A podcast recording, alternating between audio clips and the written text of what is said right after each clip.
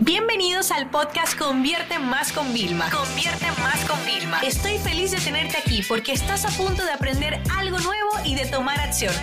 Así que prepárate para tu dosis diaria de estrategias, tácticas y herramientas para escalar tu negocio con fans, publicidad y contenidos. Buenas noches, buenos días, buenas tardes, a la hora que lo escuches. Yo voy a grabar el diario de un CEO más corto de toda la historia.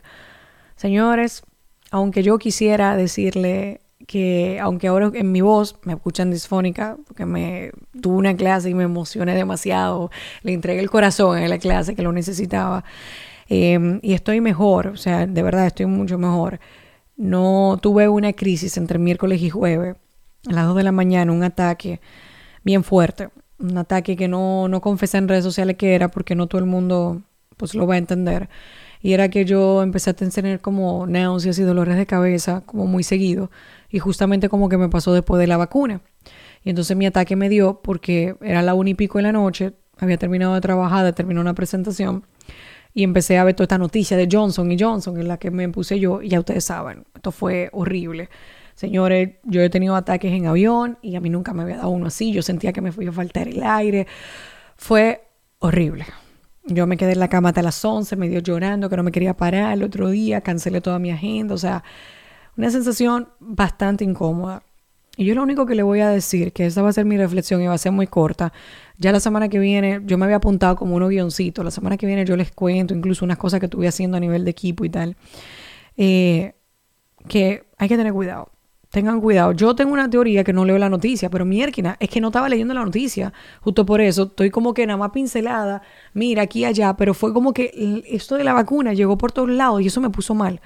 Y entonces me hizo pensar en mi mamá, en mi abuelita, en mi tía abuela, en mi suegra, en todas esas personas que están viendo todo el día noticias y que pueden estar asustadas, viviendo con miedo, o en mi caso, que conchale, yo me considero una persona que mierquina, como que estoy como que más abierta. Señores, yo medito, yo sé orar, sé agradecer, hago coaching, o sea, conchale. O sea, si tengo que ir al psicólogo, voy al psicólogo. O sea, como que yo estoy como que, ¿verdad? Abierta. Y a mí me dio ese ataque por esa presión de la noticia, de los medios. Por, porque también, no te voy a decir, en ese momento mal, los comentarios de una persona que me dijo que yo me iba a morir porque me vacuné, pues también me llegaron a la mente. Así que la reflexión que le voy a dejar súper corta es, tengan mucho cuidado de lo que ustedes se dicen a ustedes mismos o ustedes le dicen a otros. Hay que tener mucho cuidado porque nuestra palabra, nuestro, óyeme, la, la labia, la lírica que nosotros sacamos, puede ser muy buena, se puede utilizar para bondad, para amor, pero también se puede utilizar para dolor, aunque no nos demos cuenta, aunque no lo hagamos a, propósito. Entonces, yo les voy a dejar ahí con esa reflexión. Eh, estoy disfónica porque, como les digo, me, me, entregué en cuerpo y alma a una clase que ellos me dijeron que le encantó, pero ellos lo que no saben es cómo a mí me encantó y lo que a mí me ayudó después de haber tenido también esa crisis. Estoy tomándomelo muy suave. Me acuerdo que le dije al entrenador hoy, jueves, mira, ya, llevamos media hora, yo quiero parar. Me dice, Vilma, ¿qué media hora? Llevamos 45 minutos. Y yo, bueno, pero ya yo quiero parar, yo no quiero hacer nada más. O sea, estoy como que en ese punto y le dije, y gracias por aceptarme y respetármelo, porque si no, no tuviera entrenado contigo. Ya no estoy en un punto de querer hacer todo perfecto, solamente quiero ir fluyendo y quiero ir haciendo. Porque esta, esta cosa de ataque que me da, por supuesto que no es solamente por el tema de la vacuna, el dolor de cabeza.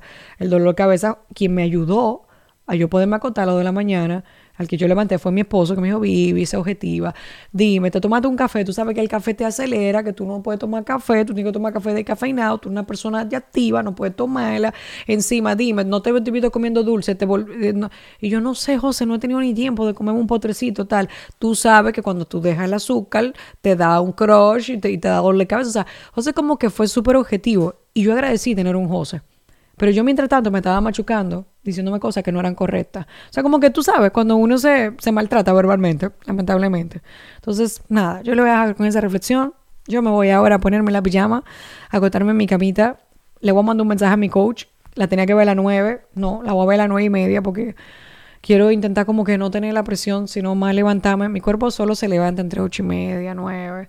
Entonces yo, mira, voy a dejarle que mi cuerpo se termine de levantar solo y a las nueve y media la voy a parar allá y en esa sesión súper intensiva que voy a necesitar, ¿no? Para ver también esto que me pasó de miércoles a jueves y todo. Ya les contaré la semana que viene más del día a día del negocio, pero hoy tengo que ser honesta y esta es la honestidad.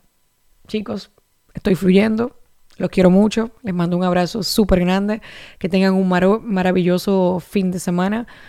Y quiero decirle que yo soy igual de humana que ustedes y quise contar esto que me pasó y lo conté en las historias porque nadie habla de esto y esto nos está pasando a más personas las que queremos y más veces de las que entendemos. Chao, chao. Esta sesión se acabó y ahora es tu turno de tomar acción. No te olvides suscribirte para recibir el mejor contenido diario de marketing, publicidad y ventas online.